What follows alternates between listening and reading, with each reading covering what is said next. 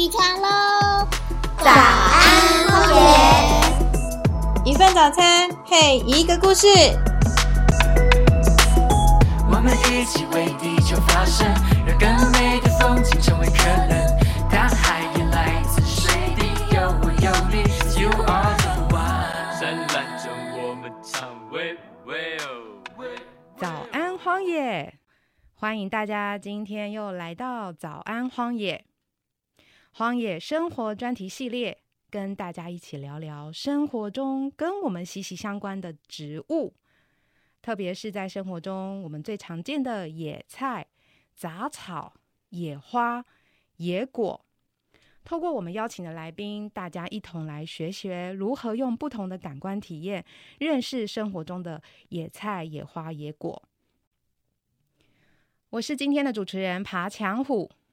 听到爬墙，又听到虎，你可能会想到动物吧？但爬墙虎其实是一种很能攀爬的植物，它可不是动物哦。因为爬墙虎的走茎有像壁虎的小吸盘，才有这个可爱的名字。如果有机会看到墙壁上的植物，欢迎大家睁大眼睛找找，看看能否找到可爱的小吸盘，那个就是爬墙虎哦。今天我们邀请到的生态达人是江湖上人称“天狼星”的唐星星老师。天狼星也是资深的荒野人，在荒野这个大家庭参加过许多群组，除了是推广讲师，也是解说员，然后长期在二格山定点服务。反正啊，二格山有什么好玩好吃的，问他就对了。我们现在请天狼星唐星星老师为大家介绍一下自己，还有在荒野这个江湖上干过什么好事。哈哈哈，开玩笑的，是做过什么大事呢？有请天狼星唐星星老师。好，大家好。二格山有什么好玩好吃要问我是吗？对，那我只会告诉你说有什么草可以吃而已哦。哦，这个就是我们今天的主要话题哦。好，大家好，我是天狼星。好，那我现在是在荒野的定点二格山这边在服务。好，那荒野这边二格山呢，是一个蛮天然的一个山，焦山，然后那边的人不多，然后植被蛮原始的，所以在那边可以找到很多呃其他地方可能找不到的植物。那个叫偷偷问我就好。OK OK。好，那我的自然名是天朗星，因为我小时候有点自闭，就不太敢跟别人说话。那所以在学校里面就是跟那些小草小花做朋友，然后回到家呢，因为我们家有个露台，所以我晚上都在那边看星星。所以进了荒野要取自然名的时候，我就想说，我一定要取一个跟星星有关的名字。那可是天上星星那么多啊，要取哪一颗呢？哪一颗？嗯，我就想说要取就取一个厉害的，对。好，然后因为我想说要取一个最亮的星星啊，那在我们全天的恒星亮度排行榜里面，第一名就是天狼星。真的哎，真的哎，我们常常看到它是最亮的那一颗，对不对？而且在那个我们进解说员培训的时候，我们被规定要读一本书，叫做《少年小树之歌》，然后里面天狼星就是扮演一个非常重要的角色。好，那有读过的人应该都知道，它可以传递、帮忙传递一些讯息。是，所以我就想说，那我就用天狼星来当做我的名字。嗯，所以天狼星这个名称，如果你在荒野有有听过的话，其实就是我们唐心英老师，好，可以跟小花小草。呃，说故事的人，好对话的人，然后又可以抬头看得到他这样子，哇！今天真的很开心啊，可以邀请到星星老师天狼星来跟我们聊聊。他从小就跟野花野草就是聊天讲话。那特别是疫情的这两年呢，呃，爬墙虎也有发现说，大家好像突然对植物掀起了一股热情。很多人可能就在家种了一些观叶植物这样子。不过在疫情之前呢，呃，有一次星星老师啊就在荒野办了一场野菜厨房的课程。那那一次啊，爬墙虎就上了星星老师的这堂课，而且我吃了好多从二格山带来的野菜，有一些滋味到现在还印象深刻呢。那目前呢，又有一股风潮，大家也开始研究起杂草。甚至刚刚提的，就是野菜变成野菜学，杂草变成杂草学。哎，星星老师，你可以帮我们说明一下吗？什么叫做野菜？然后杂草又有什么作用呢？好，这个疫情刚开始的时候啊，嗯真的发现很多人好像真的就被关在家里研究植物。哦对对对，没地。方可跑嘛，哈。对啊，什么朋友都跟我说，他，他在养什么龟背玉啊，养什么多肉的。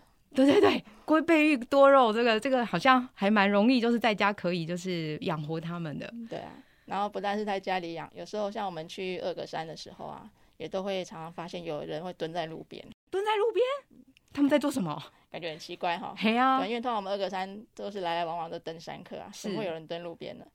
后来我们就靠近，然后就问他说他在干嘛，结果他在采一种草，采一种草，二格山有什么厉害的草呢？是一个灵山宝库，灵山宝库，好，就在采鱼腥草。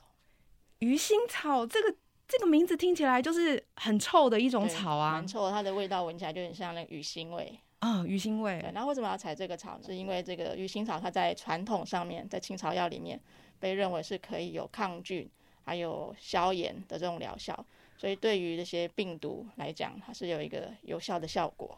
青草，那这青草茶里面也有它吗？青草茶有时候有它，哦，OK OK，那现在跟疫情又有什么关系呢？对，因为他觉得这个像在之前 SARS 的时候，是。鱼腥草也变得非常的红，因为它哦同样也是一种病毒嘛，哦，所以他认为这可以抗病毒，所以很多人在疫情刚开始的时候就会跑来采这个草，想要保健。啊哈哈哈哈，后来我们的那个清冠一号是的抗病毒的这个抗抗疫情的这个药也用了那个鱼腥草，所以说它的这个疗效是有被科学证实过的。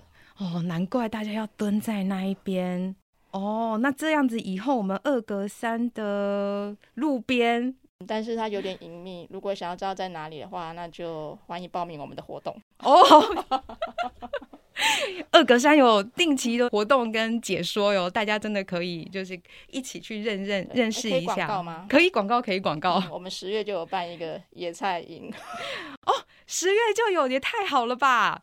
没想到就是呃，二格山不但可以找到就是抗病毒的草药，还可以有一个就是野菜的那个菜市场啊。像鱼腥草啊，如果你平常走过路边，你没有特别注意看的话，你可能就觉得它就是一个杂草。嗯，啊，杂草其实，在很多人就会觉得说，只要不是我们人类刻意要种的这些植物，其他的统统都会变成是杂草，因为就会觉得它是一个没有用的东西，哦，所以连个名字都没有，就说它是杂草。杂草。那其实很多很多的我们以为没有用的杂草，它其实有非常多的功能，哦，而且这个功能呢，并不是说，诶，最近疫情才开始鱼腥草的功能才被发现，其实我们老祖宗从这么多年来都在使用这些杂草，特别在早年是这些医药比较不发达的时候，嗯，如果呃身体有一点点小不舒服啊，他们就会去找这些可能有一些帮助身体舒缓的这些青草来吃。所以我们的市面上可以看到很多青草茶，是哦，就是因应这样来产生的。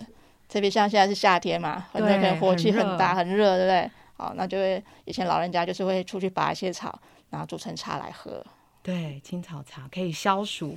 嗯，那这样子听起来啊，就是这一些呃，我们身边不认识的，我们叫杂草；然后如果就是我们稍微认识一点的，可能就叫它野菜这样子。好，那好像感觉是可以吃，好又可以煮来喝，要消暑，还可以治病。那还有没有什么其他的用途啊，辛老师？像有一些以前，比如说，我觉得粽子是一个很棒的例子哦。种植粽粽子，哦，粽子我们吃的端午节的粽子，OK，粽子我觉得它是一个就是古老的传统智慧运用那个植物的。是是是，比如说它的，它根本就不用盘子，也不用碗，它就可以装了很多的饭，对用叶子，用竹超环子的叶子，保的对，而且它拿来绑着它的那个绳子啊，草绳，草绳嗯，它很就是以前我们说干草，哦，对，现在都用麻绳，看不到那个干草对啊了，，所以以前人在外面，他可能也不需要带些什么东西，好，姑婆芋的叶子包拿来就可以包肉啊，哦，外面的那个呃月桃啊，拿来搓一搓也可以当绳子用，真的，我妈妈说以前也没有塑胶袋，所以他们是这种叶子包一包，买条鱼还是肉，就这样子带回家了。对呀、那 除了这个可以拿来做一些生活器具之外，还有可以拿来作为染料，染料是。像我们大家比较熟悉的蓝染，啊，对对对，嗯很漂亮，那个可以做成衣服啊、丝巾都很美。那客家人最有名的传统服装就是蓝衫，就是整个都是深蓝色的衣服。哦那这个这个蓝色就来自山上那种植物，叫做大青，大青，嗯青色的青，或是叫做山蓝，蓝色的蓝。它是用叶子呢，还是用它的花去把它做成？它是用它的，主要是用叶子哦叶子去把它就是让它发酵之后，提炼出它的蓝色的这个成分。其实我们如果在山上有看到大青这种植物的话，你就可以把它一片叶子在手上搓一搓，把它的汁搓出来，然后过一段时间，也不用很久，几分钟，你就会发现你的手变成蓝色的了啊。我们在想象叶子应该是绿色的汁液，它会变成蓝色，那应该小朋友会很喜欢，觉得很神奇耶。对啊，那还有什么植物可以变出颜色啊？真的太有趣了。诶，像我们那个最近夏天很热，不知道大家有没有吃冰？吃冰，嗯我爱我爱，吃冰的时候我们常会加一种东西，QQ 的，叫做荤桂。有有有，那个黄黄的，其实吃起来口感很舒服，很咕溜的耶，嗯，然后那个黄黄的颜色，其实大家可能会觉得，哎，都是用色素加出来的，不是吗？不是哦。其实到现在啊，传统上荤桂的做法就是使用野外一种植物叫做栀子花，哎，栀子花我常见啊，它是开白色嗯的，而且很香哦。对对，好，可它结的这个果实啊，那我们就会把它拿来晒干。晒干之后，把它拿来用水煮了之后，它就会那个溶出黄色的这个颜色，然后我们就把它掺在我们的那个婚柜里面，它就会变得非常漂亮的颜色。哇，好特别哦！这真的太有趣了，又可以拿来就是变成冰品的那个染料。那还有什么样的用途呢？就是这些杂草啊、野野菜。这野菜除了可以给我们吃嘛，对不对？好像以前我去我我同学他们住在外婆家住在山上，嗯，然后晚餐的话呢，我也没有看他们家里有什么菜，他就跟我们说拿一个篮子给我们说，你就去外面摘一些草回来。他就跟我说，哎，要采哪些草回来？所以对以前人来说，野外这些植物呢，它也是一个可以食用的一个，就是一种食物啦。那像刚刚我们说的，可以拿来治病啊，是哦，可以拿来作为各种生活的所需的物品。对，所以我觉得一片荒地如果长满了植物啊，对我来讲，那就是一间杂货店。哎，真的耶！用呃杂货店来形容，就是我们的大自然，真的是呃不为过，也非常有趣。嗯，而且杂草的杂刚好就可以用在这个地方了。哎，对耶，杂货店，提供我们就是生活所需的，对不对？食衣住行，嗯就是其实都用得到的。哎，新老师，这样听起来呀、哎，这些植物真的有很多很多的妙用。那一定要到山上才找得到它们吗？其实这些野草到处都有，只要是那些没有被人类特别照顾的地方，没有被人类特别照顾的地方非常多耶。嗯，比如说荒地啊，是啊，或者是菜园呐、菜园，菜园呃中间的田埂跟你种的菜的旁边，它有时候就会自己长出一些植物来。没错没错。嗯，还有比如说我们都会区里的公园啊，或者是花圃里面啊，路边，甚至是人家种的那个盆栽里面，哦也有可能会长出不是预期内的这些植物。诶，那这样听起来，其实它就在我们生活周边，它真的是一个呃，我们不认识它，所以就觉得它没有用。对啊，但是事实上，如果我们认识它的话，它可能它就身上有很多的宝，是值得我们就是去学习的。那这边想要特别那个提醒大家一下，虽然这些植物有很多的妙用，那我们在取用它的时候，可能要小心几个问题。第一个是，如果你的那个地哦是国家公园或是保护区，那我们当然不可以进去采这些植物啦。对对对，我有听说，植物园里面就是任何的一一片叶子，还是掉落的树枝，也都不能带走，对不对？那除了这些公用的地方之外，私人的土地，像有些荒地可能是别人的土地，它可能只是没有在用，它长了这么多的杂草在里面，我们可能觉得说他们也不要这些草啊，但是我们进入别人的土地，就可能还是有些疑虑，最好还是先问一下这个主人，说我可不可以进去采一些草来用。哎，这的确，所以提提醒所有的听众朋友，你不要觉得它是杂草的，没有人要的，你就随便把它就是带回家。那它长在哪里？哎，它是不是呃，我们可以随意带回家？这可能也是我们需要注意的。早安荒野生活专题系列，透过不同的感官认识生活中的野菜、杂草，今天我们认识了生活中常见的野花杂草的用途，其实它们就在我们的身边。我们期待大家能重新与植物产生连结。今天的早安荒野，谢谢大家收听。那我们还有第二集生活专题系列，我们还要继续请天狼星星星老师聊聊野菜的滋味与烹调的方式，也欢迎大家要继续收听早安荒野。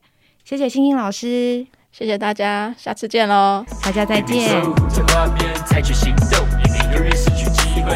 我们一起为地球发声，让更美的风景成为可能。